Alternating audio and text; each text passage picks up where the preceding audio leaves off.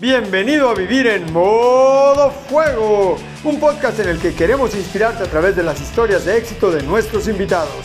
Mi nombre es Miguel Gómez y estoy convencido de que una persona inspirada es capaz de lograr mucho más, es capaz de lanzarse a conquistar sus más grandes sueños, de embarcarse en el camino del éxito y de superar cualquier reto que la vida le ponga enfrente. El potencial tú ya lo tienes. Aquí encontrarás la inspiración que te hace falta para ir por más. ¡Comenzamos!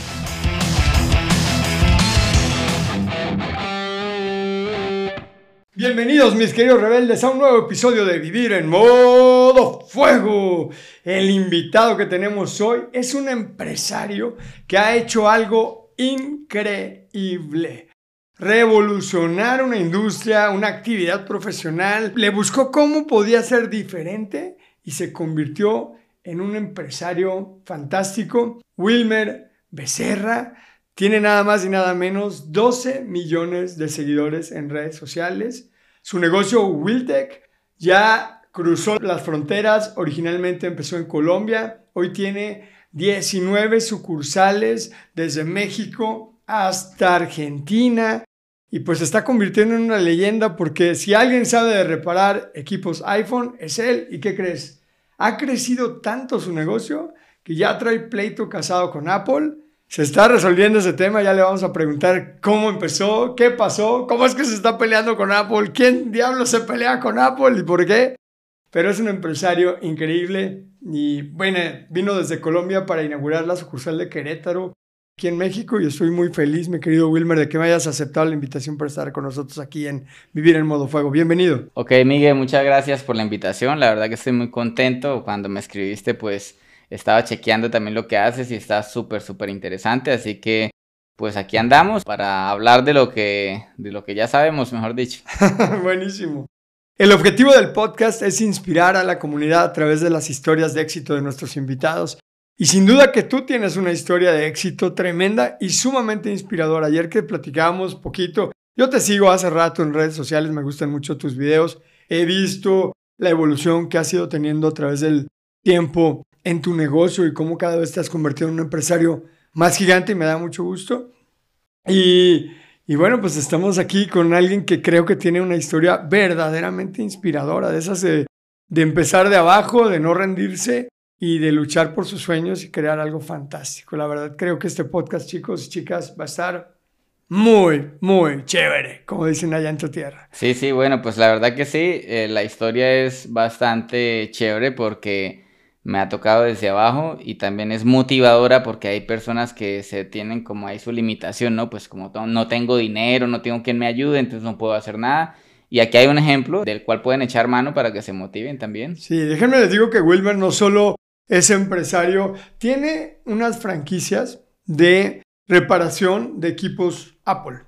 Pero no solamente eso, es creador de contenido, tiene una comunidad de más de 12 millones de seguidores, monetiza sus videos. Ahorita le vamos a preguntar cuánto gana. Estoy seguro que gana una buena cantidad de dólares por todo el contenido porque tiene millones de reproducciones sus videos. Tiene una comunidad grandísima que te quiere muchísimo. Se vio ahorita que empezó la bronca con Apple, todo el apoyo que has tenido mostraste una fotografía donde vienen los mails que has recibido. Si no mal recuerdo, más de 19 mil correos que recibiste. Sí, no, como 90 mil correos. Como 90 mil correos, no, qué locura. Recibir 90 mil, imposible contestar. No, no, pues ahí, ahí alcancé a checar bastantes, mucho apoyo, la verdad que sí. Gente muy experta en el tema que está brindando su apoyo. Pero bueno, muy contento con todo ese apoyo, la verdad. Yo te mandé un mail para ver si venías al podcast. Nunca lo ibas a cayó en esos 90 mil, bueno, por lo menos ya estamos aquí. Nunca lo ibas a poder ver. ¿Quién es Wilmer Becerra? Mm, bueno, pues mira, yo en realidad soy una persona pues, que tengo mi familia, una persona tranqui, estudié, me gustó electrónica, ¿sí? Y de lo que me gustó, que es reparar y el amor por la electrónica, pues hice todo esto que ahora se ve. Sí, entonces realmente yo muestro muchas de las cosas en redes en temas de trabajo, pero a veces cosas personales también y lo que ven ahí tal cual, por eso fuiste, me invitaste, me gustó también lo que haces. Y bueno, aquí estamos para, para mostrar un poco más porque hay cosas que no he dicho y que de pronto pues aquí podemos... Aquí van a salir. Claro que sí. ¿Dónde naciste? Eh, Sabana de Torres, que es un pueblito cerca de Bucaramanga, en Colombia. ¿Bonito? Eh, Sabana es un pueblo chico, ¿no? Pues ahí eh, se mueve un poco el tema de agricultura y un poco de petróleo también.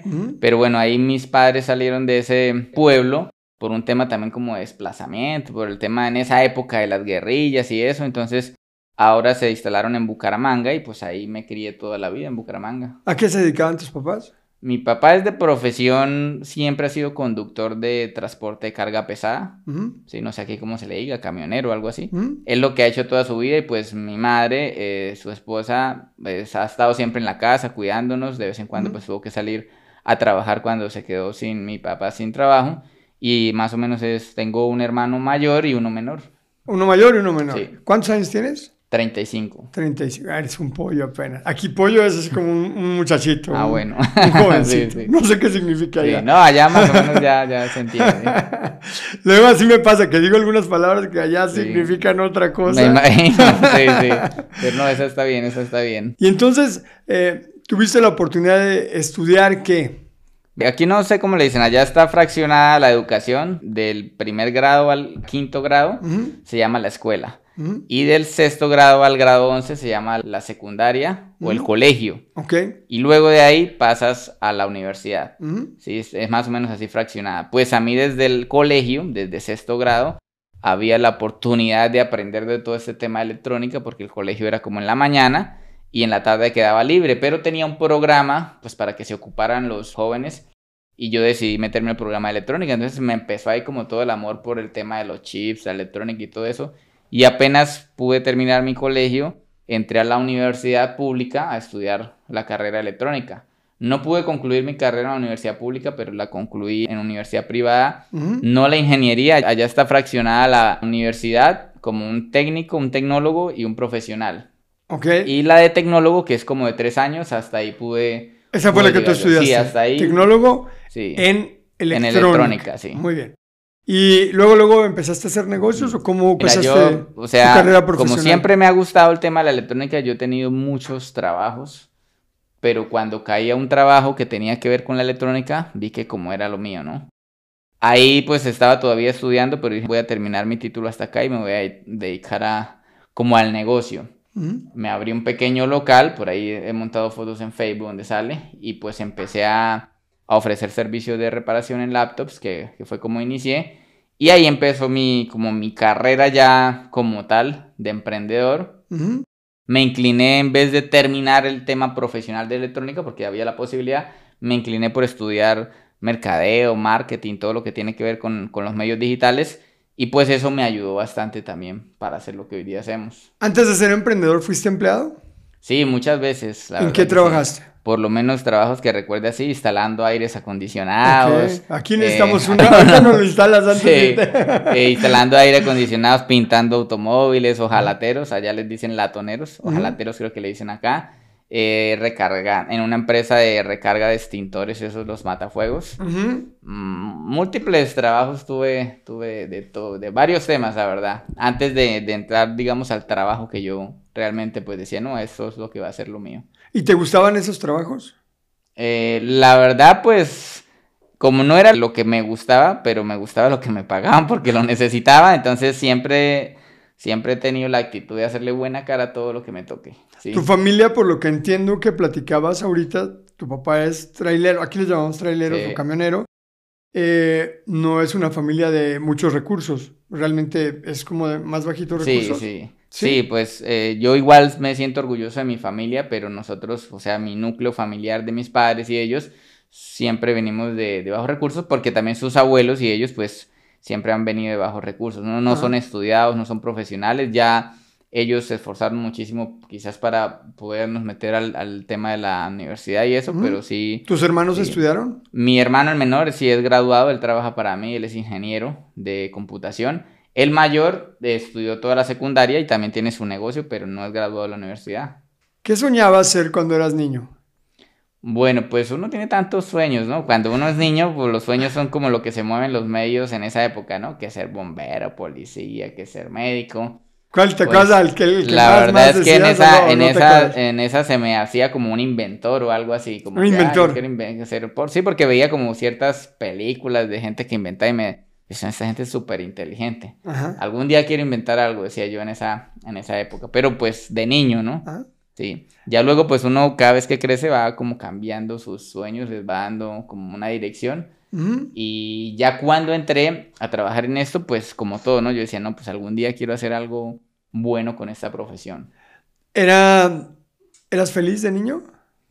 Sí, la verdad es que a nosotros nos tocó una infancia o sea, con pocos recursos, pero uno de niño no está pensando en pagar la renta ni... No eso lo, lo, que sufren son los papás con eso. ¿sí? claro. O sea, pero uno está con sus amiguitos, aparte en ese entonces que Facebook, ni que YouTube, ni que TikTok, entonces... ¿A qué jugabas? Claro, ¿no? Con los vecinos de al frente, entonces yo me iba a buscar a mis vecinos, a jugar al fútbol, a las canicas al trompo, entonces sí, la verdad. Ah, lo mismo, allá se juega lo mismo que allá. Eso, lo, lo mismo que allá, aparte porque Colombia y México tienen mucha relación también por el tema de televisión, ¿no? O sea, eso también influye muchísimo en la cultura de cada país. Entonces sí, sí, la verdad que sí la pasé muy, muy bien. Yo tengo un amigo que dice que en Colombia se inventaron los mariachis. Ah, no, no, no, eso sí, eso sí no creo. me, vacila y me dice que, el chavo del 8 era colombiano y que el mariachi se No, allá son súper fan del chavo, todavía presentan el chavo, pues ahí he visto programaciones que lo, transmiten todavía, pero imagínate que sí, o sea, es muy apegada a la gente a lo que producen aquí, es muy bueno. Sí, hay una como buena hermandad entre los colombianos y los mexicanos. Qué bonito. Y entonces, empezaste a trabajar ¿Cómo te iban esos trabajos? Cuando trabajaba instalando aires acondicionados, pues chévere, me gustaba igual hacer bien mi trabajo, pero llegaba un tiempo en el que ya mi jefe como que no me daba el permiso para seguir estudiando, tenía problemas más que todo con el horario, porque yo igual seguía estudiando de noche. Y ahí ya cuando tenía tropiezos ya me sacaban del trabajo. ¿Te corrieron de muchos trabajos? No, de todos me corrían. de todos, de corrían. ¿Eras indisciplinado? Eh, no, no por eso, sino porque yo amaba estudiar. Pues todavía me gusta. Y yo decía, primero quiero seguir estudiando, que pues si un trabajo, prefiero que el trabajo se acople a mi estudio y no que yo tenga que acoplarme a un trabajo. Y nunca pues pasó eso porque siempre que tenía que extender mis horarios para no ir a la universidad, ahí era donde, no, pues si no puedes, vete a otro lado. Y pues yo me iba para otro lado. ¿Y cuando eras niño soñabas que algún día ibas a ser millonario? ¿Te imaginabas? pues todos queremos, o sea, el que diga que no quiere tener dinero, pues ese está mal, porque pues el dinero soluciona muchas cosas. ¿eh? Y más sobre todo a mí que me tocó vivir esa ausencia de dinero que sí se ve a la larga, porque uno ve a, a los papás sufriendo por pagar la renta, porque de pronto la comida, o porque otros sí pueden comprar otras cosas y la familia de uno no. Claro, todos queremos tener el capital. Y sí, todo el mundo lo anhela y yo también lo anhelaba, claro. ¿Y alguien más en tu familia ha triunfado económicamente como tú lo has hecho? Pues ya, digamos. el primero? Eh, a los niveles donde estoy yo, a mí ya sí me ha ido muy bien, la verdad, muy bien. Y ya ahí tengo primos y familiares. Mi hermano también tiene su negocio, obviamente, pues tiene sus empleados y todo, y hace sus números buenos y ya está estable económicamente, pero a mí sí es que me cayó la mera bendición. Ahorita vamos a platicar de tu negocio. Oye, ¿tus papás qué te dicen cuando ven lo que has hecho? tantos negocios que tienes en diferentes países, tanto dinero que estás ganando, ¿qué dicen? No, ellos pues están súper orgullosos, yo los apoyo, por lo menos a mi papá, yo tuve la, la honra, diría yo, cuando recién yo empecé mi negocio, yo lo primero que ahorré dinero en mi negocio, que no era tan famoso, sino un negocio cualquiera, fue comprar un camión. Entonces yo compré la mitad crédito y la mitad lo pude pagar de mis ahorros porque él toda la vida pues trabajó para alguien más. Para alguien más y yo veía cómo, cómo lo trataban sus jefes y eso y cómo nos contaba también. Entonces yo decía, no, pues mira, aquí tú que ya lo que sabes es manejar, toma tu camión. ¿Y qué te dijo cuando llegaste? ¿Sabía que le estabas comprando un camión o fue sorpresa? No, yo, pues hicimos un proyecto entre los dos y claro, se puso súper, súper orgulloso de eso. porque las llaves? Así sí, no, y también porque él decía, pues mijo, yo tanto que trabajé toda la vida y no pude, y usted pues viene y me apoya con eso, entonces sí fue muy, muy chévere. Y hoy día, pues el camión, aunque yo lo compré, y yo lo puse a trabajar para que él lo trabajara y ahí dividíamos unas ganancias. Yo le dije, no, ya coge tu camión y es tuyo, y trabájalo como quieras, no te estreses, al que quieras, transportale, al que no, no, y ya. Entonces, eso fue una de las bendiciones que trajo el trabajo para yo poder brindar a mis papás, porque a la larga él también cubre eh, digamos, de su ganancia y de todo eso, cubre los gastos de mi madre. ¿Sigue trabajando en el camión? Sí, sigue trabajando. Le gusta, eso le gusta, le gusta harto trabajar. ¿Le gusta viajar en el camión? Sí, le gusta bastante viajar. Él viaja entre ciudades. O sea, por toda Colombia él anda viajando. Ah, muy bien. Oye, ¿y cuál fue ya el primer trabajo que tuviste ya relacionado con el tema de técnico de electrónica? Ya cuando yo había salido de varias empresas, que yo decía, no puedo, no puedo porque el horario y eso, alguien me ofrece la posibilidad de trabajar en un local, ponle en una plaza de la tecnología, para reparar laptops. Sin embargo, yo no tenía experiencia, pero yo tenía ciertos conocimientos teóricos. Entonces alguien me ofrece la oportunidad que preciso pues le agradezco también porque son oportunidades que se van atravesando. Sí, se llama Ángel Carreño, él fue el primero que me dijo, mira, vente a trabajar conmigo. Le mandamos un saludo enorme a Ángel un saludo ahí para el ingeniero Ángel Carreño, él también tiene su, su empresita pequeña y todo. ¿Todavía lo es? Todavía lo tiene, sí, y lo saludo de vez en cuando. Sí, incluso unos familiares de él pues trabajan en mi empresa. Y ha de decir, seguro cuando te... Él trabajó conmigo. no, pues me imagino, sí, porque, porque, porque yo sí trabajé con él y siempre agradezco la oportunidad porque yo no tenía experiencia en reparar, tenía las ganas y el conocimiento, pero él me dijo, vente para acá y aquí miramos cómo ¿Fue tu mentor? Él no sabía mucho de reparaciones, pero era el dueño de la tienda, ¿sí? Sin embargo, pues él sí me dijo, no, pues ahí están los equipos, yo sé que tú puedes, métele, como, y él como que sí me da mucho, mucha fuerza y motivación, me decía, no, métele ya. Te empoderaba. Sí, exacto. Y eso me sirvió también bastante, porque pues quién te da la oportunidad de entrar a un trabajo sin experiencia, sin saber y que, bueno, métele o yo te ayudo, o te busco quien te guíe o algo así. ¿Cuánto tiempo duraste trabajando con él?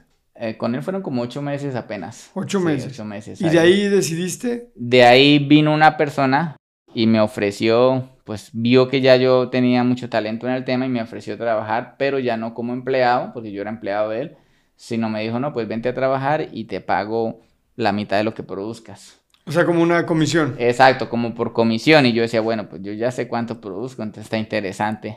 Y ahí pues pude salir de ese trabajo. Obviamente ahí no salió bien la cosa porque pues se estresó, el señor Ángel se estresó, aparte que el que me ofrece el trabajo era su amigo, entonces ahí hubo un cierta... Se pelearon. Sí, una cierta pelea, pero bueno, pues los negocios son los negocios. Me fui a trabajar con él, duré como otros ocho meses, con él no tuve mucha, mucha afinidad en el tema del trabajo, la verdad que no.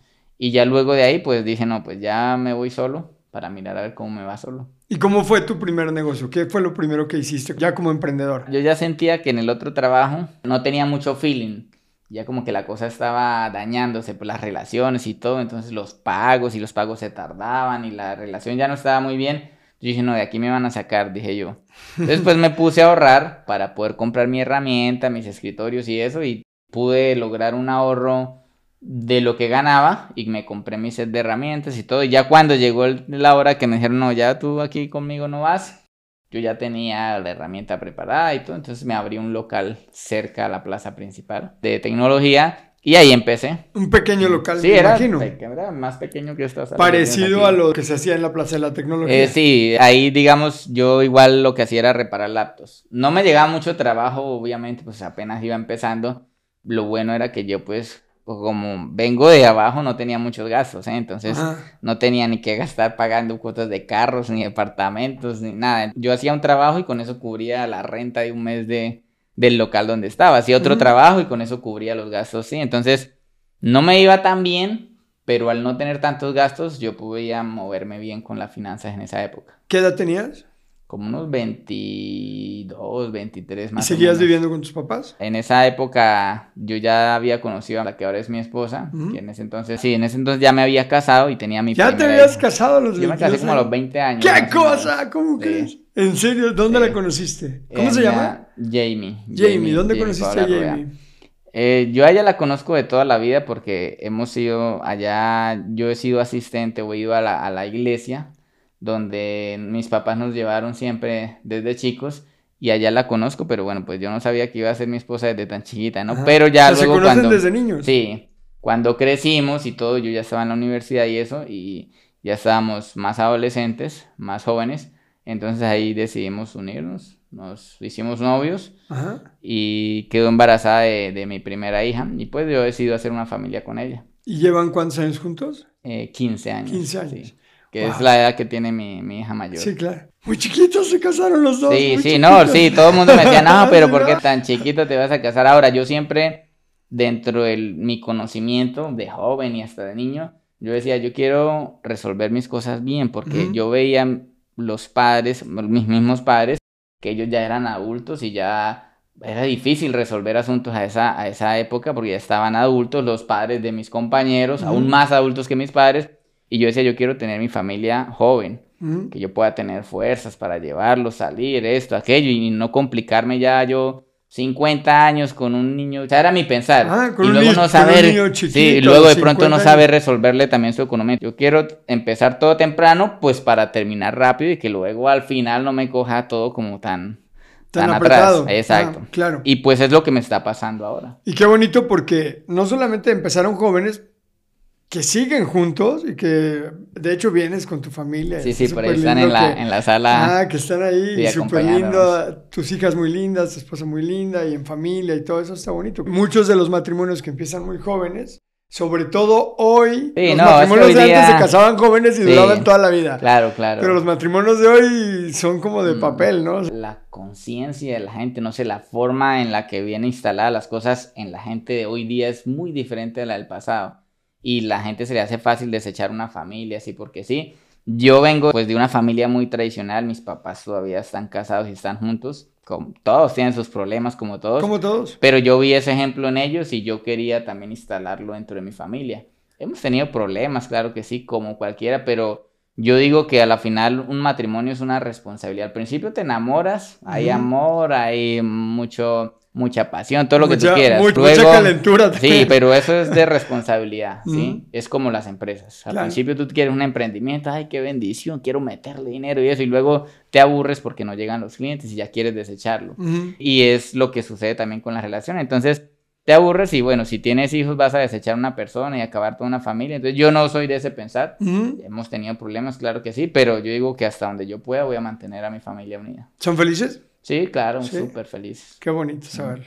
Y entonces ya estabas casado, ya vivías aparte, Sí. ya tenías a tu niña, tu primer niña, y tenías el negocio, y daba el negocio para mantener la Sí, casa. bueno, y- cuando yo estaba, ya tenía mi primera hija y apenas estaba empezando mi negocio, yo estaba viviendo donde mis suegros. Ok. Yo tuve mucho apoyo por parte de ellos en la cuestión de que ellos me dejaban estar en su casa, ¿sí? Entonces yo me ahorraba la renta, me ayudaban también con el, cuando no me alcanzaba, por decir, con la comida y eso. Entonces ellos me apoyaron muchísimo en esa época en la que yo recién estaba empezando. Ok. ¿Y entonces tu negocio empieza a progresar? ¿O cómo fue que fue? empezaste a avanzar? en el Más o negocio? menos, o sea, el negocio fue progresando poquito a poco. O sea, uno quiere, es que uno también es súper afanado, ¿no? Usted quiere que las cosas le Ah, salgan así al tiro. Instante. Sobre todo los negocios, a menos que como tengas un esquema y sobre todo cuando no tienes el capital. Cuando hay capital se pueden hacer muchas cosas rápidas, ¿sí? Pero cuando no, pues toca a lo orgánico, a lo que dé el Ujú. negocio. Y más o menos tomó como unos 5 o 6 años para yo decir, ya mi negocio está dando los frutos que quiero, me renta bien para poder ahorrar, darme mis gustos y eso.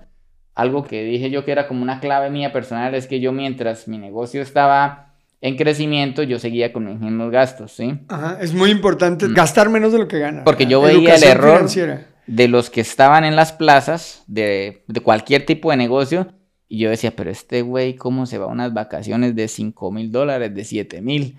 Y aparte queda debiendo, cuando llegue a las vacaciones está debiendo ese dinero. Claro. Decía, pero ¿por qué no Y trabaja y 24 ahorra? meses lo sigue Sí, pagando. exacto. Entonces yo veía eso dentro de lo que sucedía en el, en el estándar ahí de la comunidad Ajá. y yo decía, no, pues yo lo primero que voy a hacer es poder tener una base de capital y ya cuando vea que Ajá. dentro de mi mismo presupuesto puedo darme al- algunas mejoras de calidad, lo hago. Yo viví los primeros, ponle 5 o 6 años de mi negocio, del crecimiento. Vivía como si fuera, como si no tuviera negocio. Como si no tuviera Sí, negocio. Sí, está, exacto. está buenísimo Sí. porque te permite tener Mm. inversión y Exacto. reinversión en tu negocio. Y creo que eso fue una de las cosas que logró darme la base. ¿Alguien te enseñó eso? ¿Leíste un libro o fue solo intuición? No, de todo eso siempre me ha gustado investigar y averiguar, ¿sí? Pero digamos que, que, que me enseñan el tema de las finanzas, no, lo que sí veía yo era los errores. O sea, creo, y con los errores precisos es lo que más se aprende, ¿no? Entonces yo veía a mis jefes, a mis tíos, a las personas que ya tenían sus negocios, y yo decía, pero ¿por qué este negocio no tiene buen dinero? ¿Por qué no es millonario? Decía yo. Entonces yo vi, ah, claro, pues se gasta la plata en cosas que no son, poco le reinvierte a su negocio, poco le mete a eso. Entonces yo veía, bueno, cuando yo a mí me toque, yo lo primero que voy a tener presente es no cometer esos errores. Es lo primero, por lo menos que es lo que ya sé. Qué importante aprender de los mm. errores de los demás, porque son grandes maestros. Y de los propios también. Claro, sí, no, de los propios es así, no, no, aprendes o como Quiera uno, y como quiera uno se va a tropezar con sus errores. no se puede uno librar de cometer errores, pero si lo haces de forma inteligente como tú lo has hecho, eh, aprender de los errores de los demás y aprender de los propios, pues claro que el resultado en el mediano y largo plazo es un negocio próspero y, y una trayectoria como la tuya que está creciendo cada vez más y más y más. Entonces, ¿cómo se llamaba tu negocio al principio? Recién yo lo abrí y yo le puse el nombre que tiene ahora, que llama Ah, ya se llamaba Wiltec. Wiltec, sí. Ah, okay. Ese, para ponerle ese nombre sí me puse a investigar, averiguar. En esa época muchos me decían, pero ¿eso qué tiene que ver con lo que haces? ¿Sí? Y yo decía, no, pues ahí tiene la última palabra de tech, que es como de tecnología o de técnico. Y Will de yo. Y Will, pues mi nombre. Pero me gustaba que era de, dos consonantes, que era un nombre compacto. Dentro de lo que yo investigué en esa época, me decía, no, tienes que ponerle un nombre que sea fácil de recordar, que cuando alguien le diga a otro lo recomiende, pues sea fácil, porque tú sabes que hay nombres súper larguísimos de empresa, ¿no? eh, retroexcavadoras Mackenzie Asociados y Limitada y familia e hijos, y entonces te va a recomendar eso y ni se acuerda. Ni te acuerdas, claro. Desde que recién dije, vamos a poner este emprendimiento, le puse, le puse ese nombre. Le pusiste Wiltec. Y reparaban al principio solamente laptops. Solo laptops de todas las marcas. En ese entonces nada de Apple. Apple no se asomaba por ahí. ¿Cómo fue que se te ocurrió? Especializarte en los equipos de Apple y dejar los equipos de mm. cómputo que estabas. Bueno, el, tema de los equipos de Apple fue, primero se me ocurre una idea porque me llega un cliente con una laptop de Apple de los últimos modelos y me dice, mira, yo ya la llevé al servicio oficial y ya me dijeron que eh, valía como 3 mil dólares en esa época porque era una de las más top. Y él me decía, no, me cobran 2 mil por el arreglo, entonces no se me hace viable. Y me dice, ahí te la dejo para que yo le dije, no, no, no, pero yo no reviso esto, yo no, yo no, eso nunca lo he abierto, yo no trabajo con esa marca.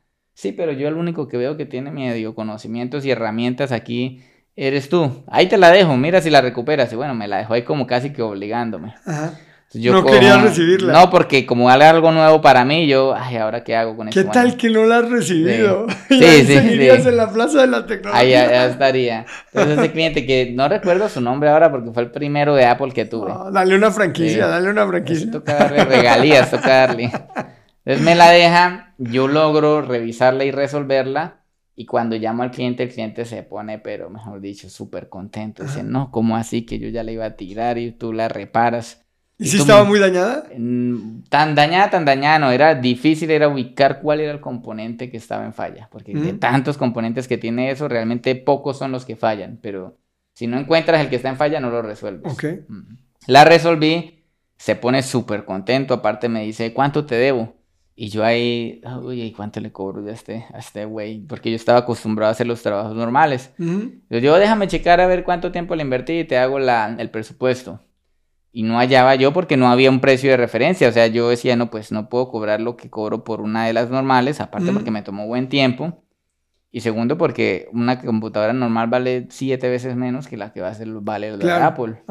Se me ocurre cobrarle, no me acuerdo en esa época, hace como unos siete años, como unos 400 dólares por reparársela. ¿Era mucho? 400 a 500 dólares. Para mí era mucho porque era lo de tres días de trabajo, por decir. ¿Cuánto cobrabas más o menos en Ponle que, por reparar un que equipo? por, un, por una reparación de equipo había una tarifa de una Toshiba, un Dell, lo que sea, como de unos 50 dólares más o menos. O sea, cobras ocho veces más. Claro, que... Pero digamos que yo dije, no, pues esta vale más, tengo más responsabilidad, me toca la garantía. Y, las refacciones también eran más, más caras. Sí, pero en temas de estas reparaciones no van tanto a las refacciones, sino al conocimiento que se necesita y al tiempo que se invierte. Entonces yo lo llamo como con miedo, ¿no? Porque no, ahora me, ¿qué tal me diga que no? Yo ya la reparé. Pues se, la, se, la, se la rompes ahí. se la tiro ahí por la ventana. No, y apenas lo llamo y le digo, mira, tu computadora ya tengo un presupuesto, te va a valer 450, creo que le cobré. Ahora, ¿a qué horas paso por ella? Y yo, yo esperaba que me dijera, no, déjamela en 200, en 150 o algo. No, no, no, ¿a qué horas paso por ella? Y yo le dije, no, pues esto, dame un día para checarla toda y pasar listo, paso en un día. Y paso, y no, yo estoy súper agradecido, fíjate que ya la pensaba tirarla y ya iba, estaba cotizando la nueva, no vale un dineral y tú la recuperas. Entonces, ahí yo digo, hay un cliente que no está siendo atendido por Apple, o sea, que Apple lo está sacando y que nadie lo atiende. Y aparte que ese es un buen cliente. Y yo dije, aquí hay una opción. Una oportunidad, aquí hay un nicho de mercado. Ahora me cayó lo que le cae a todo el mundo, que es, pues ese cliente llegó allá por la mera obra y gracia, o sea, eso es pura suerte nomás. Y yo decía, pero ¿cómo diablos hago yo para que todos los clientes sean de ese tipo? Entonces ahí empieza la odisea. Mi negocio yo no lo pude cambiar de que solo Apple así de la noche a la mañana porque no había clientes. Yo si pongo el letrero solo Apple, pues me quiebro, no hago dinero. Entonces empecé a estudiar, pero ¿cómo se atraen clientes? Y empecé a meterme por el tema de las redes y el a estudiar marketing, mercadeo y todo lo que tenía que ver con ese tema para poder investigar cómo atraer al cliente de Apple. Más o menos así inicié. ¿Con quién estudiaste o qué fue lo que estudiabas? Hoy día hay muchísima información, muchísima. Hay gurús y hay expertos y No, no, ahorita levantas una piedra y salen 200 millones Pero en ese entonces habían algunos, pero esos algunos que habían, yo los miraba y todos eran falsos. Aquí les dicen vende humo, no sé cómo ah, dicen aquí. ¿Por qué les decía yo? Porque yo llegaba y miraba lo que ellos querían venderme, pero ellos no eran capaces de vender su propio producto. Claro.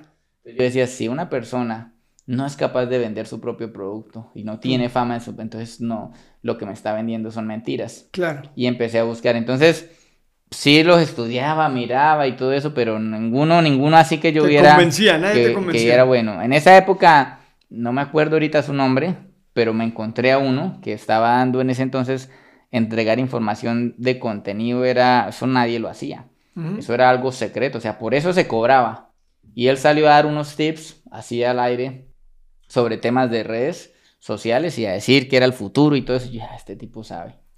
Y fui y le entré a su página y, ah, mire, tiene gente y aparte vende productos y los vende bien y tiene un sistema que funciona. ya, este sabe. Este sí es el bueno. Entonces ahí empecé yo a meter. ¿Y no te acuerdas quién era? Me toca buscarlo porque eso fue en esa época que me metí duro a estudiar. Y como andaba haciendo las otras cosas, pues estaba ahí ocupado en las dos cosas. Pero sí le vi que tenía resultados y fue algo que me atrajo. No, pues este Otro a quien hay que mandarle regalías. Sí, sí, sí, exactamente. Tengo que buscarlo y contratarlo de nuevo. Y de ahí en adelante entonces empiezo yo a mirar y aplicar, digamos, algunas de las cosas. Él no enseñaba para mi negocio porque él enseñaba como genérico. Pero cuando él empieza a dar algunos tips, yo digo, voy a buscar la forma de aplicarlo a mi negocio y me empieza a dar resultados. Entonces empiezo yo a buscar información por otro lado de esos temas, así como a hacer un juego de de recopilar información valiosa que pudiera meterle a mi negocio y ahí empieza un poquito a crecer ya, ya más. Y empezaste a hacer contenido para redes sociales. Sí. Ayer me decías algo que estábamos platicando allá en tu negocio, en la inauguración de, la tienda de aquí de Querétaro. me decías que pues el mercado de los técnicos de reparaciones es un mercado donde hay muchísimas personas, hay muchísimos técnicos, pero que tú decidiste hacer algo diferente. ¿Por qué? Bueno, mira, cuando yo estaba en esa época eh, estudiando sobre el tema de cómo hacer, yo me empecé a, ver cómo el rubro empezaba a meterse más y más gente. ¿sí? Entonces yo decía, en esta plaza solamente habían tres locales de lo que yo hacía y a la vuelta de los seis meses habían 20 y a la vuelta del año 50. Y si yo hoy día voy a esa plaza, no hay un solo local que no se dedique, y son 140 locales, a hacer servicio técnico.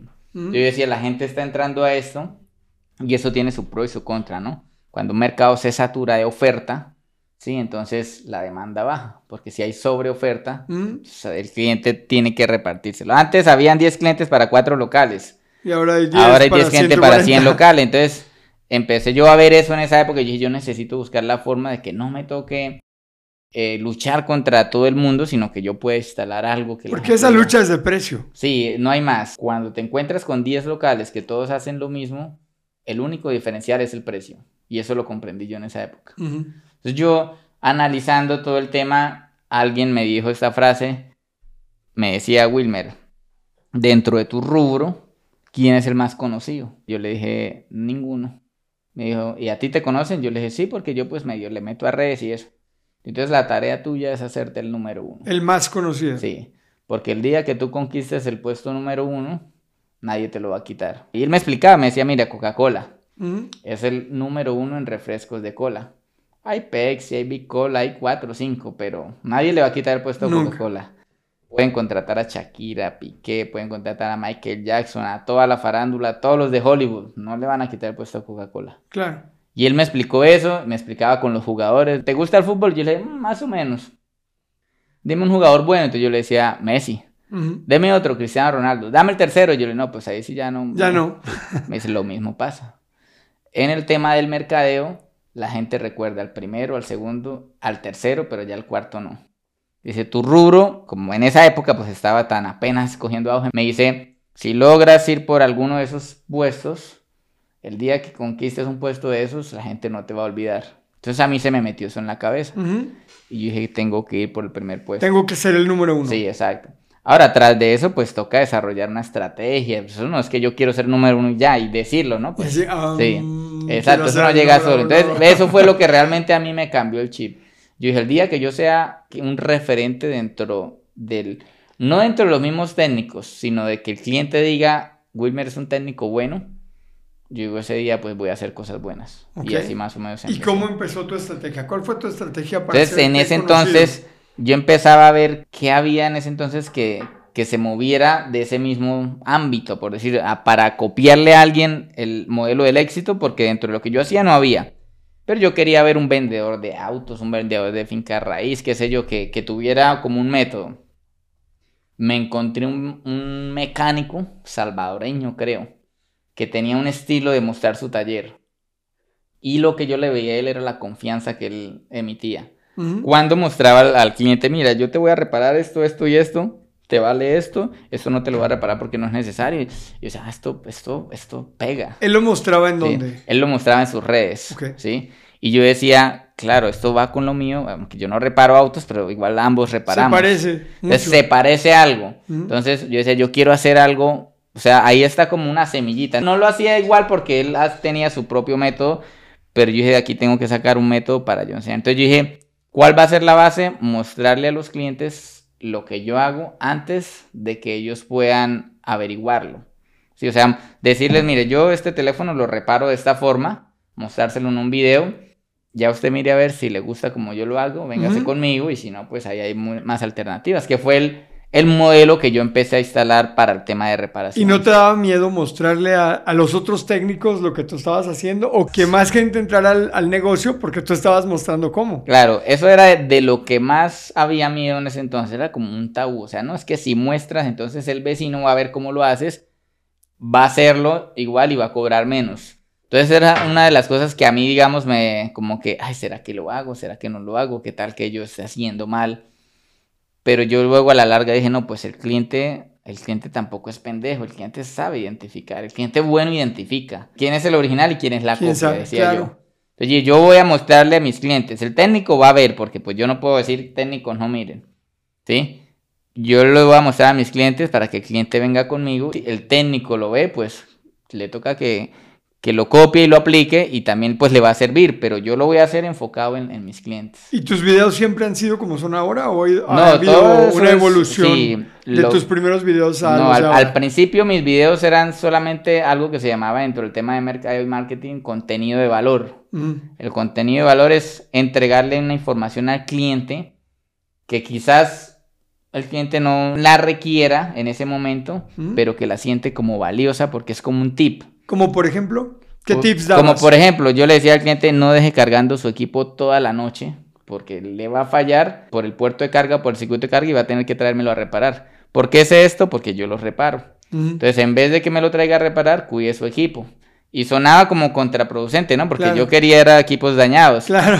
Pero eso instala en la cabeza del cliente algo, en la psicología del Confianza. cliente y dice, oiga, pero si este tipo me da una información, no me cobra para que yo cuide mi teléfono, pues este tipo es, por lo menos ahí hay una honestidad. Es honesto. claro. Luego voy, miro y hay un trabajo de calidad. Ujú. Sí, entonces más o menos empecé con ese tipo de videos, entregar información de ¿Y eran virales? ¿Se hacían virales? No, en ese entonces no. O sea, bueno, para mí eran virales en esa época porque alguien publicaba un video y tenía tres reproducciones, las suyas y las de su mamá y las de su familia. sí. Y yo publicaba un video y tenía 200, pero O yo sea, decía, yo decía, "Do- "¡Guau!". claro, 200 personas me vieron. Yo decía, que me salga un clientecito de esos 200, pues Ajá. no está mal. Claro. Sí, entonces 200, 300, luego empezó a 1000 reproducciones, 1500. Ya cuando yo vi 5000, yo no, esto es súper bueno. Ajá. A la gente le gusta.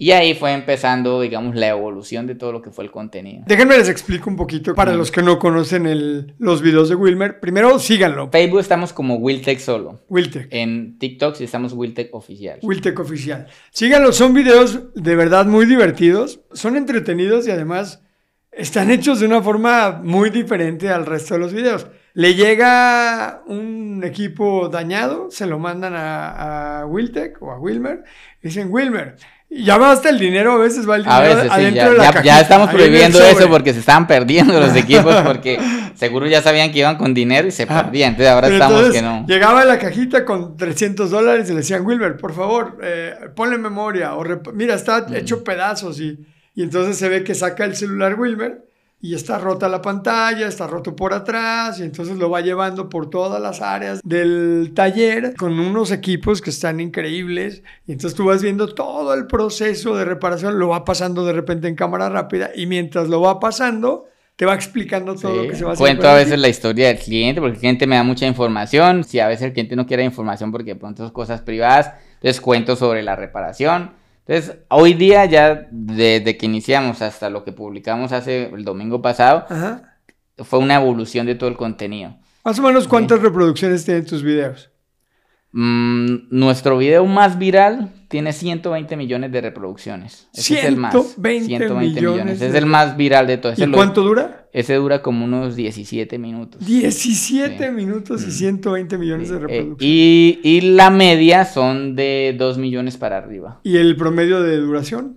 Son de 15 minutos como mínimo. Ok. Ahí yo rompí un esquema en esa fecha que yo estaba mirando todos los gurús y los máximos, incluso al que yo seguía en esa época. El video tiene que durar 30 segundos porque un cliente no quiere perder más tiempo mirando más de 30 segundos. Si tú en 30 segundos no muestras nada, ya no eres capaz de hacer nada. Y resulta que yo fui en contra de todo eso en esa, en esa fecha y yo me lancé un video de 6 minutos, que fue mi primer video viral. Yo me lancé un video de 6 minutos explicándole al cliente la diferencia entre un repuesto original y uno genérico y cómo lo hacía yo y ese video se viralizó. Y yo dije al cliente, está ansioso de ver contenido valioso. O sea, no de ver contenido rápido, que mira, eso es, no. A detalle, que pueda comprender, que le pueda enseñar. Entonces, en ese entonces se decía eso. Hoy día la gente ya hace contenido más largo. Pero yo cuando instalé ese video, todo el mundo me decía, eso no, eso no te pega, eso no vale, porque todos los máximos gurús dicen que 30 segundos es el mejor video. entonces sí me sirvió a mí hacer contenido más largo. Yo me he quedado viendo tus videos 15 minutos porque es muy interesante ver un celular que llega hecho pedazos y que sale como si estuviera recién salido de la fábrica. Salen así súper bonitos. Y yo decía, no lo va a poder reparar. eso no se puede reparar. Y de repente termina el video y dices, wow, le quedó como, nuevo, queda, sí, sí. Como nuevo y aparte con la garantía Wiltec y todo está súper bueno. Y entonces tu negocio empezó a crecer, le empezaste a meter a las redes sociales un poquito. Al principio tocó pagar mucha pauta. Mucha pauta. Sí, ese, digamos, en esa época, a pesar de que no había tanta gente pautando, yo decía, no hay forma, porque en ese entonces yo no conocía el algoritmo. No conocía, o sea, el corazón de las redes. Y la única forma que yo veía era pagarle a Facebook para que mostrara mis videos. ¿Invertías mucho sí, le invertía mucho. ¿Cuántos mucho? O sea, en esa época yo le metía, póngale 700 dólares, 800, que para la fecha... Al mes. Al mes. Que para la fecha, yo conozco ahorita empresas que le invierten 200 y 300 y creen que es mucho, 200, 300 dólares al mes. Y yo en esa época le invertía bastante, pero porque yo quería ir por el puesto número uno, o sea, yo quería que todos me conocieran, ¿sí?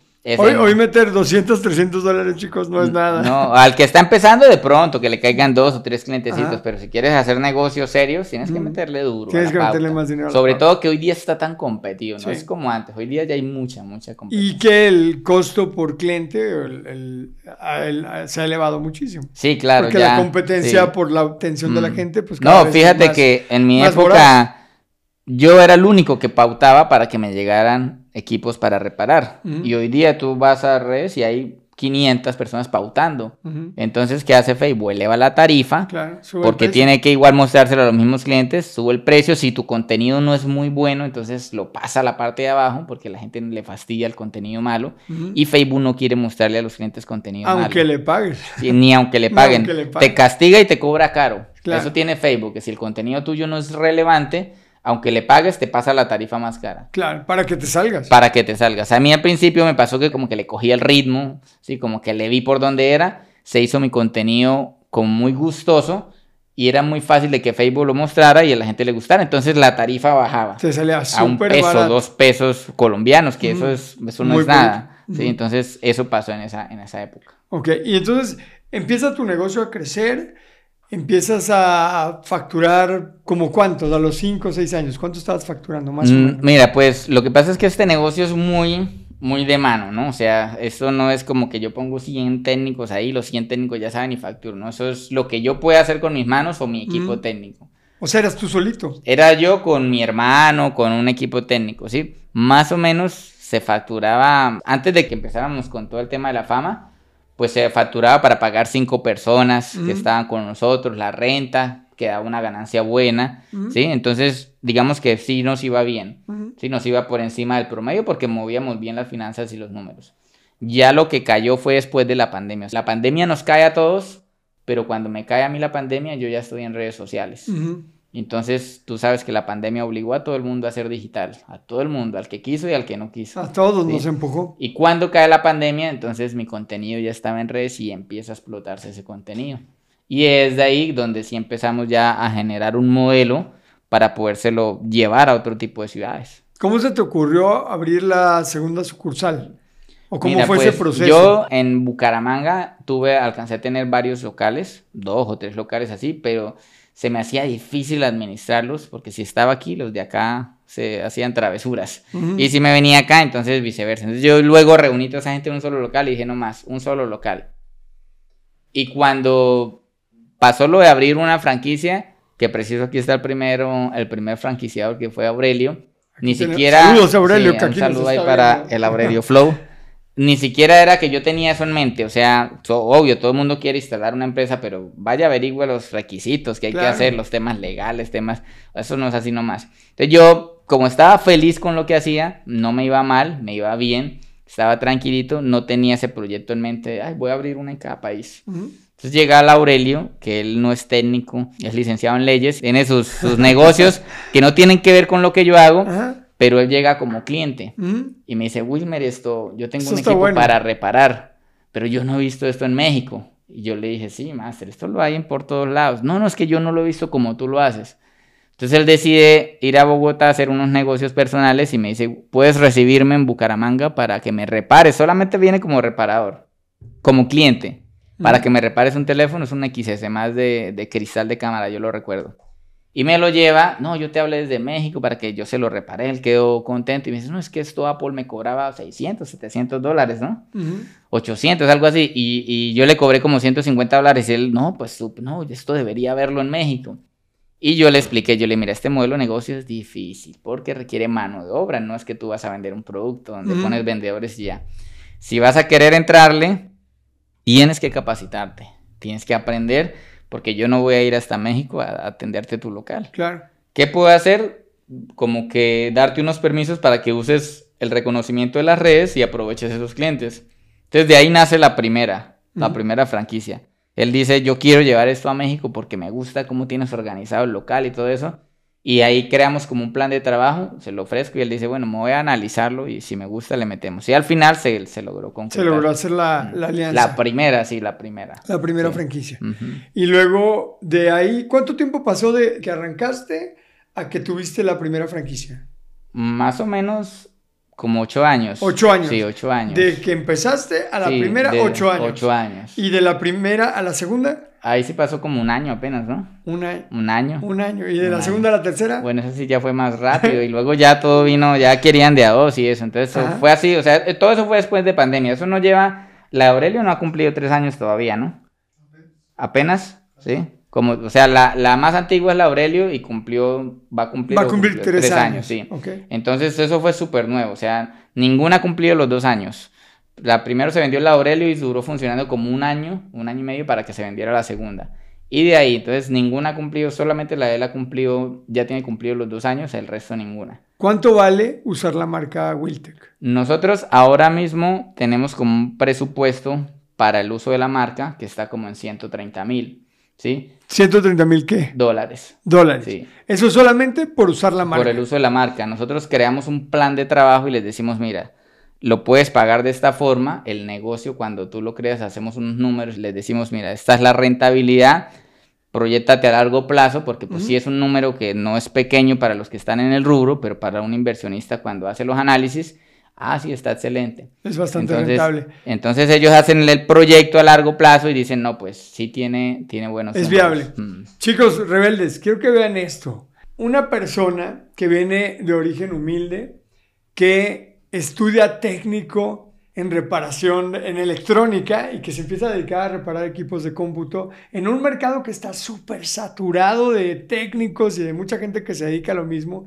Y fíjate cómo la creatividad, las ganas de hacer las cosas diferentes, el ponerse a estudiar, que es indispensable ponerte a estudiar si quieres lograr tener éxito en la vida y, y lograr un resultado asombroso, le ha permitido pasar de tener un pequeñísimo negocio de reparación en una plaza de la tecnología a estar vendiendo franquicias por toda América Latina. Solamente el uso de la marca, 130 mil dólares. Y lo quiero recalcar, Wilmer, porque hay gente que dice, no, es que está muy difícil, es que está muy competido, es que ya somos muchos, es que no se puede, es que el gobierno, es que la crisis, es que la pandemia, es, que no hay que plata, no hay no plata, es prestan. que no se puede, es que eh, mi ciudad es muy chiquita, es que mi país está muy pobre, es, es que, es que, es que, es que. Y tú vienes a mostrarnos cómo una persona que es capaz de acabar con la esquizofrenia, o sea, matar las excusas, dejar de decir es que y ver cómo sí, hoy está dándole la vuelta al mundo con un negocio increíble. La tienda que visitamos ayer eh, está súper bonita. Es Y una los invitamos todos, sobre todo tú que eres aquí de Querétaro. de a Querétaro, que vayan a si verlas, la tienen de Querétaro, la de que Aurelio en y- y México y, lleven. todas las, las que hoy son 19 sucursales, están por abrir la de Guadalajara en unos días. Sí, ya la siguiente semana. la siguiente semana se abre Guadalajara, en unos días más se abre Panamá también. Y bueno, pero no solamente monetizas la marca y monetizas, me imagino que recibes regalías. No solamente es el uso de la marca, sino las regalías que recibes por, el, por la operación de la franquicia, pero también ganas dinero por redes sociales, el contenido que monetizas. ¿Cómo cuánto ganas en... ¿Cuánto te paga Facebook por tu material? Bueno, pues eso es, es dependiendo de los videos. La verdad es que la cifra no la puedo dar porque cuando llegue a Colombia me va a caer allá la de los impuestos.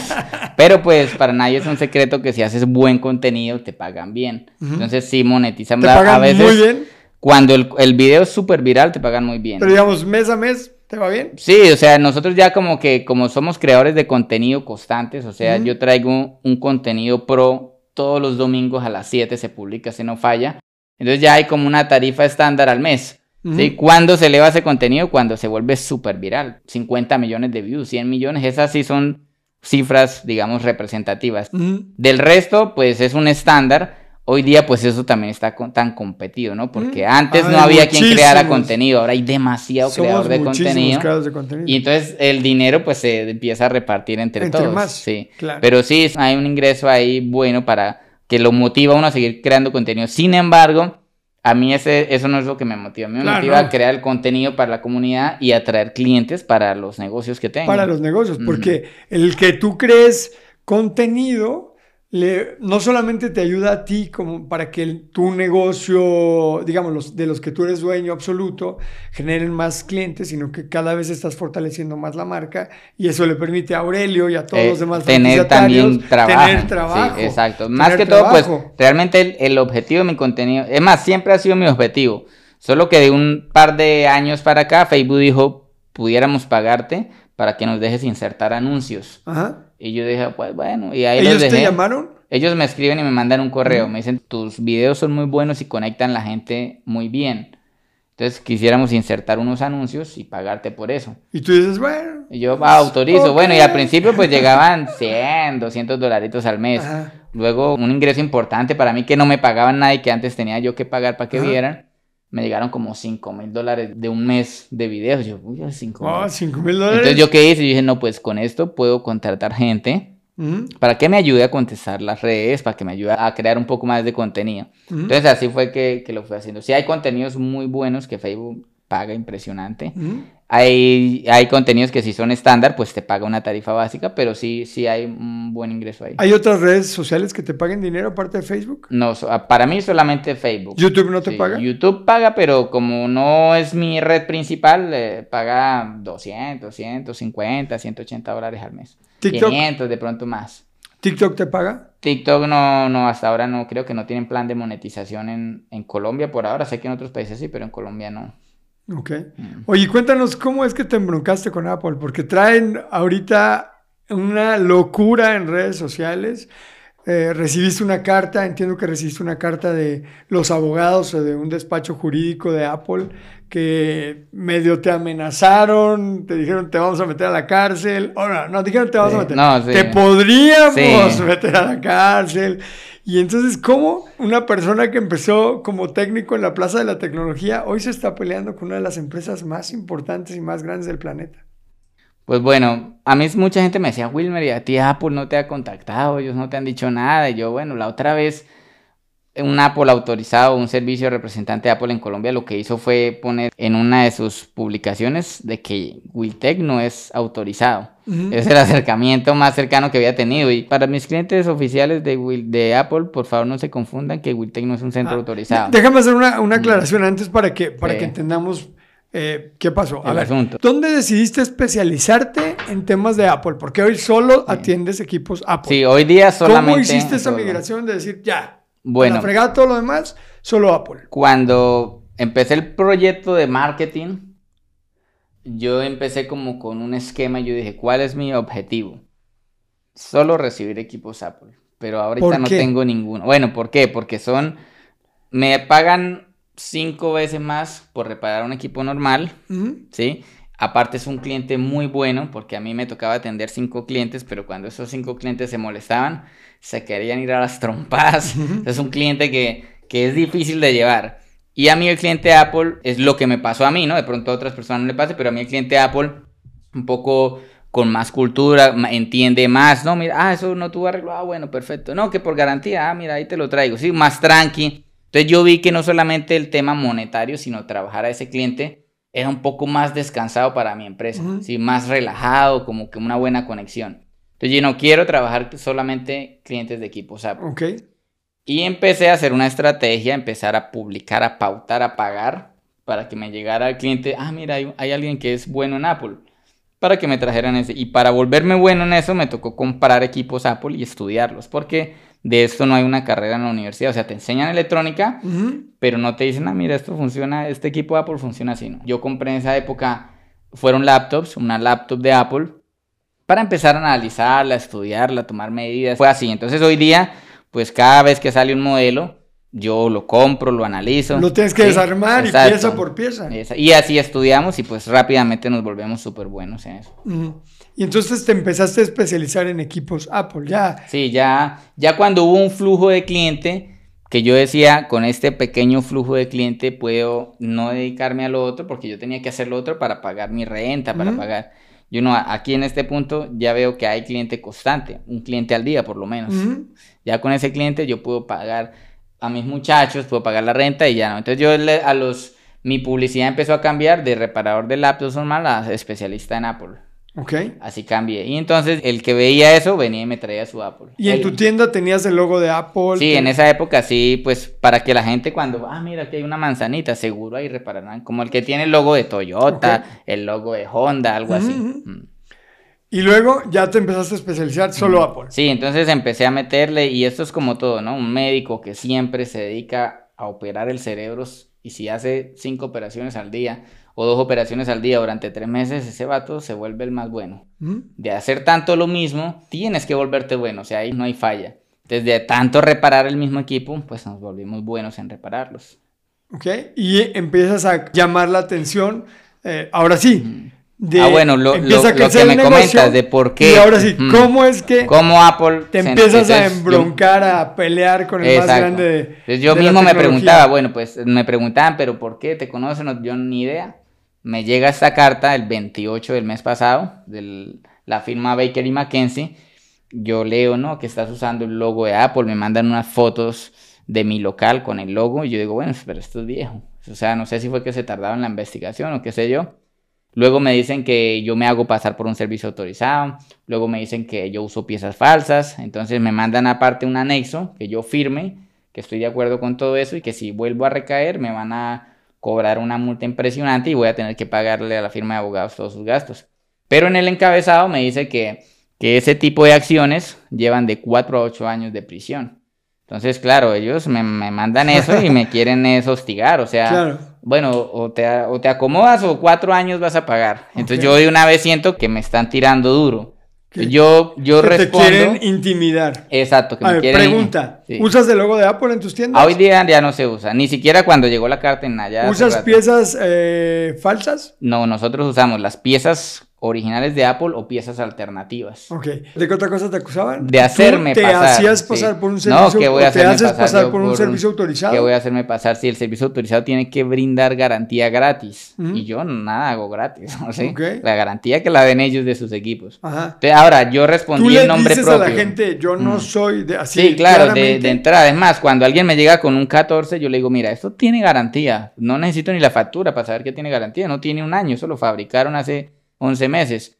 Vete a la tienda, Apple está en obligación de darte garantía. Ah, es que son 15 días, y es que es un mes, y es que me dijeron esto, que yo necesito el teléfono para mañana. Entonces yo, bueno, conmigo te va a costar, y aparte, eh, la garantía que te queda por lo menos de cuatro meses, tres meses, un mes, La vas a sí. perder. Entonces, no, yo acepto, Wilmer, yo acepto. Perfecto. Yo respondo esa carta en nombre propio, yo la leo y yo digo, bueno, yo les respondo porque pues yo considero que para responder esos tres ítems no necesito un asesor especialista. Mira, amigos, sus logos ya no los uso. Así que eso es totalmente falso. Ahí están las fotos, les mando mis fotos. Servicio autorizado, falso. Yo para qué voy a querer ser servicio autorizado? ¿Para qué voy a querer hacerme pasar? Entonces eso es falso. Pieza falsa, le mando una foto de las piezas que uso. Le digo, mira, estas son mis piezas que uso actualmente. No sé usted qué pruebas tenga, pero pues esto es lo que yo uso. Le respondo en- a título personal, esperando a ver si realmente quieren seguir en controversia o algo así. Si como que ellos guardan silencio como por unos cuatro o cinco días. Ajá. Y digo, no, esta gente. Y aparte, entonces empiezan, después de que yo, las personas que yo medio pregunté, me dicen, no, Wilmer, eso es que te van a demandar, Apple te va a caer con todo, mejor dicho, te va a dejar en la calle. Empiezan a decir un poco. Te van a meter a la cárcel. De todo. No, tienes que cuidarte, adelantarte, mirar esto. Y yo empiezo a como a asustarme. Yo, ¿será que sí? Y no dicen nada, no responden mi carta. Pero, ah, en la carta yo les digo que en vez de ponernos en broncas, más bien hagamos una alianza Claro. para darle solución a esos clientes que ellos no pueden porque pues no es su método de trabajar. Claro. Pero yo sí tengo un método. Y los clientes no quieren ir con ellos. Sí, Punto. quisieran, pero como no tienen, no tienen alternativa. Entonces les digo que quiero ah, trabajar bajo los parámetros, que me den un aval, pero que me dejen repararle a los clientes como yo quiero. Es lo que les, les digo en esa carta. Entonces, como no veo que dicen nada, no responden, pues yo la lanzo a los medios. Ajá. Solamente el encabezado. El resto no, porque me pareció que habían cosas muy personales de ellos y mías. Y les digo ahí entonces que Apple pues quiere, que pensaba que Apple tenía cosas más interesantes este año de sacar el iPhone 15, algo así, y no de estar hostigándome a mí. ¿Por qué la lanzaste en redes Sí. sociales? Porque yo vi que ellos no respondían nada. Y te empezó a dar como miedo. Mm, Dijiste, "Ahí vienen más que miedo, mí". yo quería, bueno, vamos a presionarlos a que me digan que si me van a entrar a juicio para yo prepararme o a qué me voy a enfrentar, mejor dicho.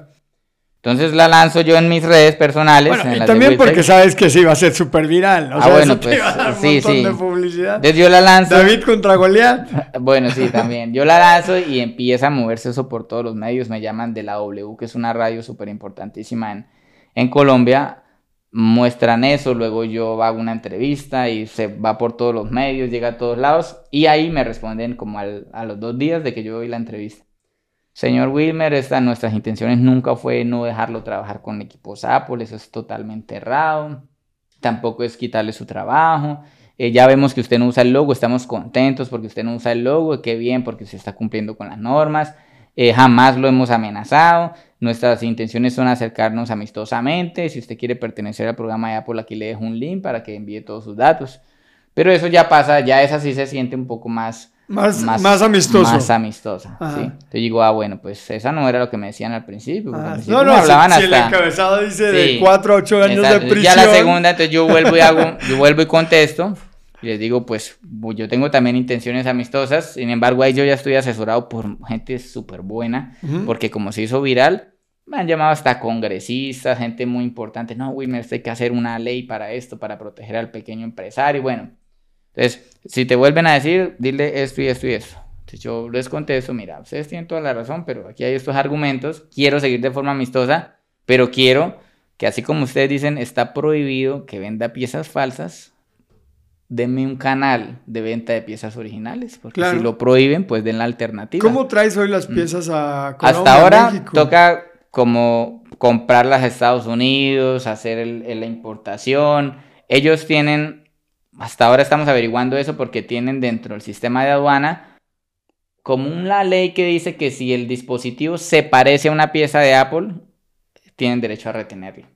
¿sí? Ah, Entonces yo, les, yo ahí estuve en controversia con la aduana y les decía, o sea que si una llanta se parece a la otra, no la van a dejar solo porque la otra marca la tiene registrada. Eso no tiene sentido común. Claro. Si yo importo una pantalla y la pantalla, así no sea de la marca Apple, pero es de una genérica, pues se tiene que parecer. ¿Cómo le voy a meter una pantalla de 10 pues pulgadas a un teléfono de 9? claro. Es lógico. No, pero es que aquí la ley dice, ah, bueno, entonces hay cosas que son a favor de ellos.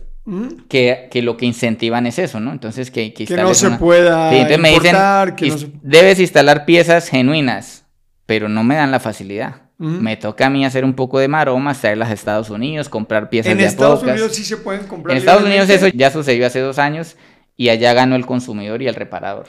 Obligaron a Apple a vender las piezas y las herramientas, incluso las herramientas, para cualquier tipo de persona, ni siquiera para un reparador, para cualquier tipo de persona. Okay. Entonces, ¿qué hago yo? Pues compro allá y me las traigo, pero aquí en Colombia cuando llegan es el asunto. El estilo y el afloje en la aduana para eh, que puedan Exacto. o sea, al final del comunicado yo lo contesto, bueno, ustedes quieren esto, hacerlo de forma eh, tranquila, yo también, pero denme en el canal que me están prohibiendo. Entonces, denme en un canal, digan, Wilmer, aquí está el canal para que compre tus piezas, porque ustedes no me lo dan aquí en Colombia. ¿sí? Entonces, en eso quedamos. Parece ser eh, que ha llegado un correo, eh, lo revisé ahí por encimita y dicen que quieren reunirse con nosotros para empezar a configurar los temas de trabajo, porque posiblemente podamos nosotros ser un reparador independiente de Apple. Qué increíble. O sea, mm. el pequeño reparador, el microemprendedor que inició en la Plaza de la Tecnología, ya lo llamó Apple para que se sienten a la mesa a negociar. Sí, eso es. Para ser su, su reparador independiente. O sea, qué increíble. Entonces, en eso es lo que anda hoy día, es ese pequeño problema que pues yo lo vi, yo me asusté, claro, pero pues ahora yo manejo los medios, o sea, yo me especialicé en eso, o sea, yo soy bueno en reparar, pero a la par estudié todo lo que tiene que ver con el, con el tema digital.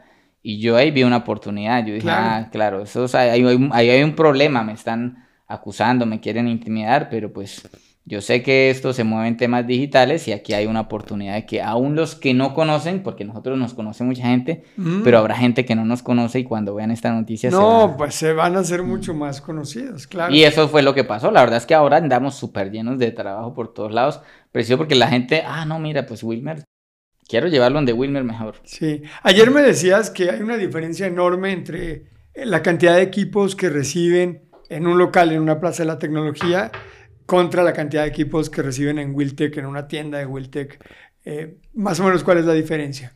Bueno, primero es poco el que se especializa en Apple, porque para ser especialista, primero debes trabajarle a una sola marca. Y segundo, si no te llega el flujo, pues vas a morir de, hambre, ¿sí? Entonces, poco es el que dice yo solo reparo Apple, ¿sí? Ahora, Dentro de los que, equipos que se reciben, yo tengo talleres bajo nuestra marca Witech que reciben 450 equipos en un mes. En un mes. Los talleres pequeños reciben 100 equipos.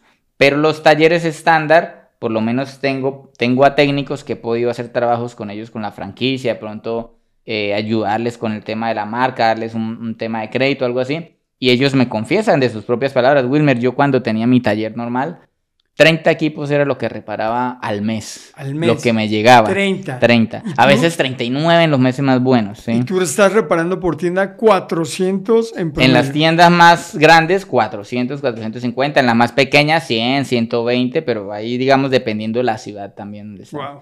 Por lo menos estamos súper contentos aquí en Querétaro porque Hablábamos ayer y mira, en, un solo día recibimos 42 equipos. 42 en un solo día. En un solo día, 42 equipos. A mí me tocó estar ayer un ratito ahí en la tienda y llegaba la gente, y, eh, aparte como te conocen, la foto, y ah, Wilmer, un, un chavito, un chico súper emocionado que menos se le salían las lágrimas de emoción cuando se tomó la foto contigo y llevaba a su equipo. Y tú le decías, Creo que era un tema de la, De la batería. batería, sí, de la Y, batería. y él te decía, es que mira, ya está como al 80%. Y, y- e incluso le dijiste, Sí. pero no es necesario. o Sí, sea, él, él la tenía como en el espérate". 86. Yo le dije, espérate porque todavía tienes como cuatro meses de gratis, por decirlo así. Ah. Pero le decía, no, yo quiero, quiero ya Sí, cambiarla. me, me impresionó eso porque tú le decías, no es necesario, Mm. o sea, no lo necesita, no necesitas cambiar la batería en este momento, te puedes esperar O sea, todavía un poco Sí, más no, de fíjate que tiempo. pues nosotros afán de sacarle el dinero al cliente no tenemos. Ujú. Si no cualquiera, no, no, no, hay que cambiarla. No, no, o sea, yo quiero hacerle al cliente el trabajo que necesite. Como Sí. muchas veces sí se siente,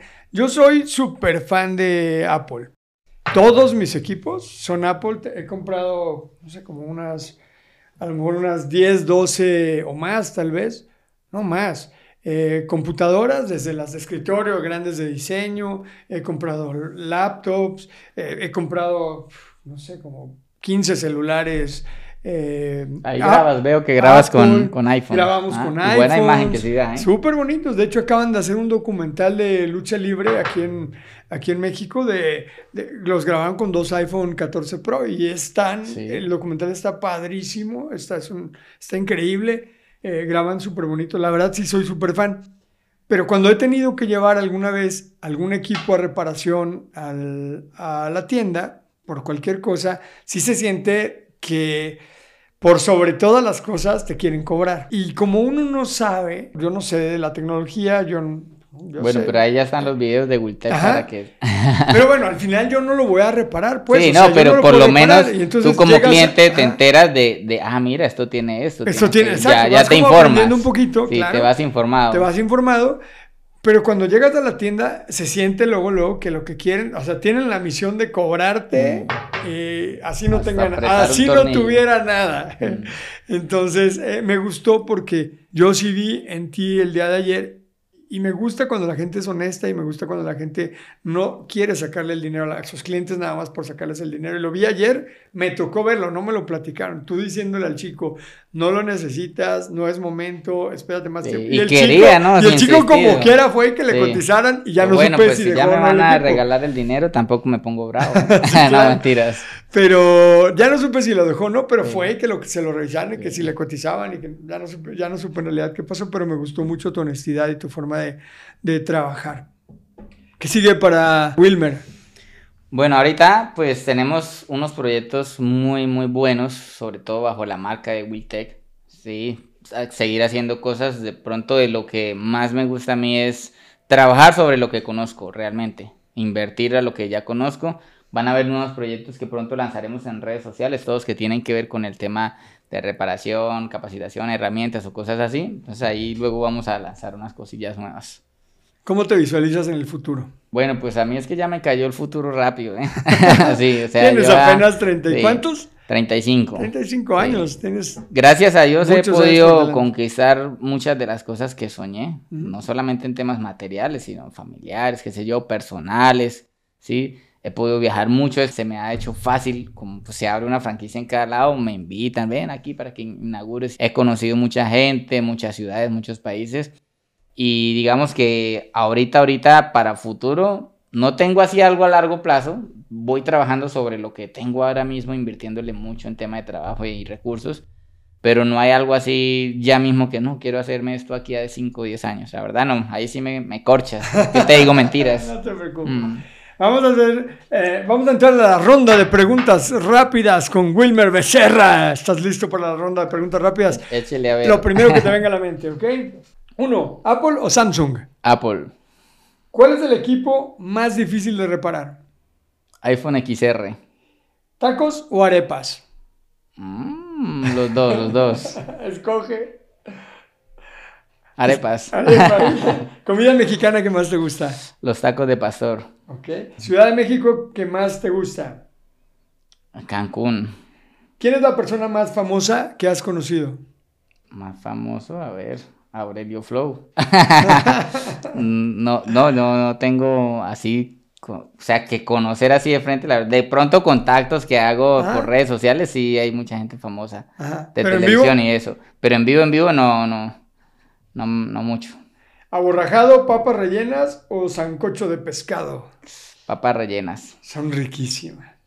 País al que te gustaría viajar. A China.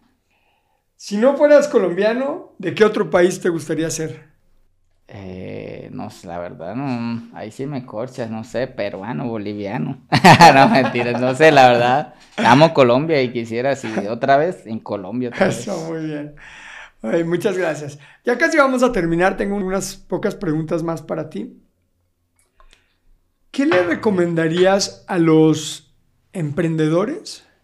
Dime tus mejores tres recomendaciones para los emprendedores para tener éxito en los negocios. Bueno, la primera que se aplicó a mí, porque yo hablo desde lo que me pasa a mí, sí, hablar sobre yo, lo que yo veo en otro me parece complicado, pero algo que me ayudó a mí fue el ahorro.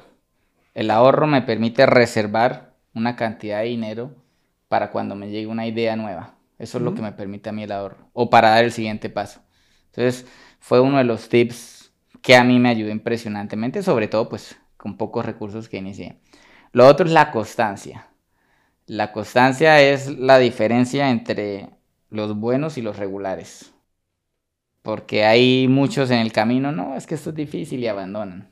Y solamente el que es constante va a llegar hasta el final. El que persevera. Sí, el que persevera. O sea, ahí, ahí, ahí es algo también que yo le daba y le daba a mí, yo hacía videos y nadie los miraba.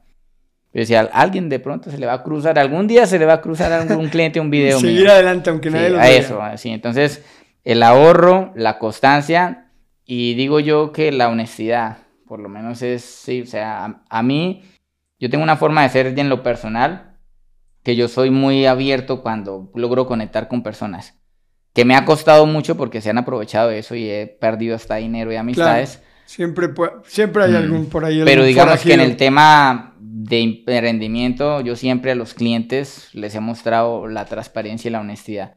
Les dejo a ellos que escojan. Mira, yo les hablo con la verdad ¿Para qué les voy a decir mentiras si usted escoja si le sirve esa verdad o no? Porque nos da miedo como emprendedores a veces decir la verdad porque de pronto el cliente se me va. Y puede pasar y pasa mucho. Entonces ahí es donde se disfrazan las palabras, se vende con otros términos.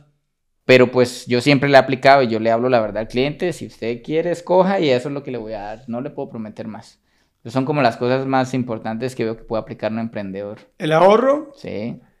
Eh, la perseverancia y la honestidad ahí lo tienen, los tres principales consejos de Wilmer Becerra para ser un emprendedor exitoso. Y ya casi para terminar, tres preguntas más. Si tuvieras la oportunidad de tomarte un cafecito con alguien a quien admires mucho, vivo o muerto, ¿con quién sería? Bueno, entre los que admiro he podido ya hacer eso, sí, pues no son personas súper famosas, pero dentro de lo que son como personas les admiro. Sí, entonces eh, ya he podido hacer eso con algunas personas, ¿sí? ¿Quién sería? Dame un nombre así, que alguien que admires mucho. Por lo menos alguien que admiro mucho es el pastor de la iglesia donde yo asisto, que es Ricardo Caballero. Él es un pastor que pues, es, tiene una mente de empresario y muchas de las palabras que dice son muy, muy acertadas.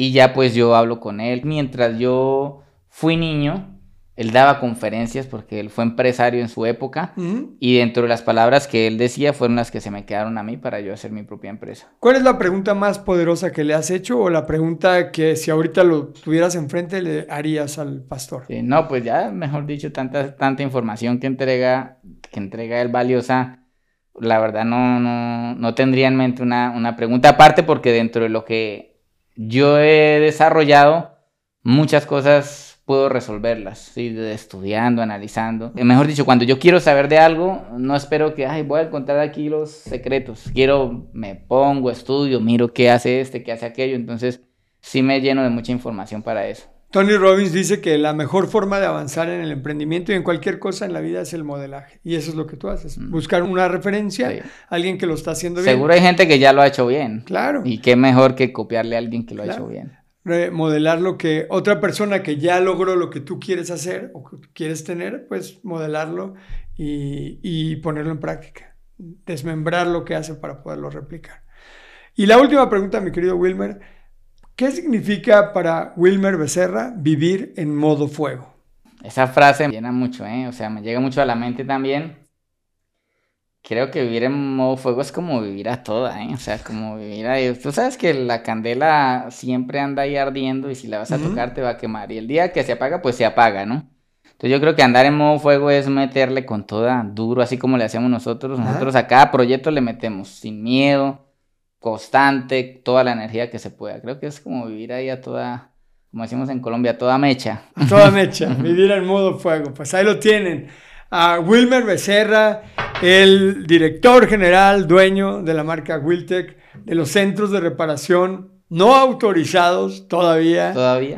por Apple, que está haciendo una revolución en toda Latinoamérica y que pasó de ser una persona, de venir de una familia sencilla, humilde y convertirse en millonario y ser una figura pública que se está agarrando a golpes con Apple. O sea, qué increíble historia. La verdad, Wilmer, un placer tenerte aquí con nosotros. Muy inspiradora tu historia, realmente muy inspiradora. Creo que no solamente yo que he tenido la oportunidad de escucharlo por antes que todos los demás, sino toda la comunidad va a aprender mucho de tu ejemplo, de tu perseverancia, de tu constancia, de tus ganas de ser mejor, de tus ganas de venir de abajo y crecer y lograr cada vez cosas más importantes, de vencer tus miedos, porque estoy seguro que en este camino del emprendimiento ha habido momentos en los que has sentido mucho miedo que te digan, que Apple te diga de 4 a 8 años de prisión en una carta debe sentirse mucho miedo.